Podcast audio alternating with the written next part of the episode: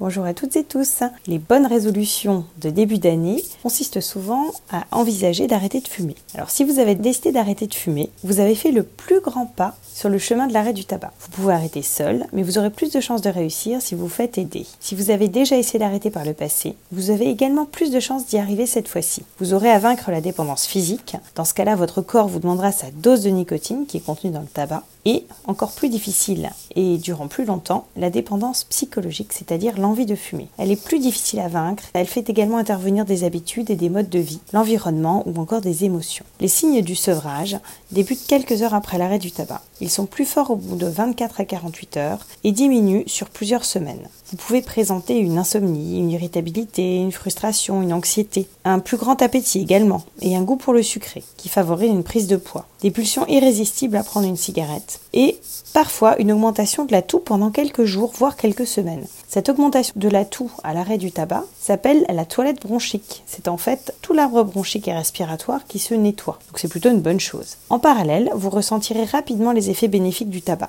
Au bout de deux jours, le goût et l'odorat peuvent commencer à revenir. Au bout de trois jours, la respiration est plus facile. Et au bout de deux semaines, la majorité du temps, la toux et la fatigue diminuent et la gêne pour respirer devient de moins en moins forte. Pour vaincre l'envie soudaine de fumer, il faut essayer d'éviter les situations ou les lieux où vous avez l'habitude de fumer. Réfléchir aux raisons qui vous font arrêter de fumer et les avoir en tête quand l'envie est là.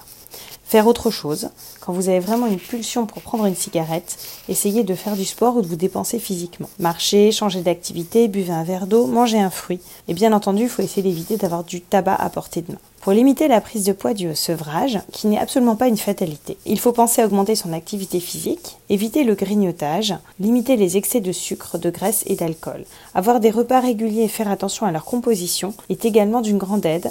Euh, il faut éviter de se priver de tout en même temps et rester régulier pour justement éviter cette prise de poids. Pour éviter les rechutes, il est conseillé de poursuivre la prise en charge et le suivi déjà par votre médecin traitant pour vous aider au moins 6 mois. Il existe des méthodes efficaces de substituts nicotiniques qui peuvent également vous aider. Donc ça peut être les patchs, les gommes, les pastilles qui réduisent les signes de physique du sevrage et sont bien tolérés et limitent la prise de poids. Ils utilisent en général de 6 semaines à 6 mois. La gomme doit être mâchée très lentement. Ça n'est pas un chewing-gum. Pour ce qui est des patchs, des gommes et des pastilles, donc des substituts nicotiniques. Il faut éviter bien entendu de les consommer en même temps que l'on va fumer. C'est vraiment important de ne pas fumer en même temps et si vous avez un patch et que vous ressentez l'envie impérieuse de fumer que vous ne pouvez pas vous retenir, il vaut mieux dans ce cas-là enlever le patch, céder à l'envie de fumer et puis le reprendre tout bien à zéro dès le lendemain. Il existe également des thérapies qui peuvent vous aider, notamment la thérapie cognitive et comportementale. Voilà, donc il y a également des médicaments qui peuvent être prescrits par votre médecin, mais c'est uniquement à l'appréciation du spécialiste qui vous suit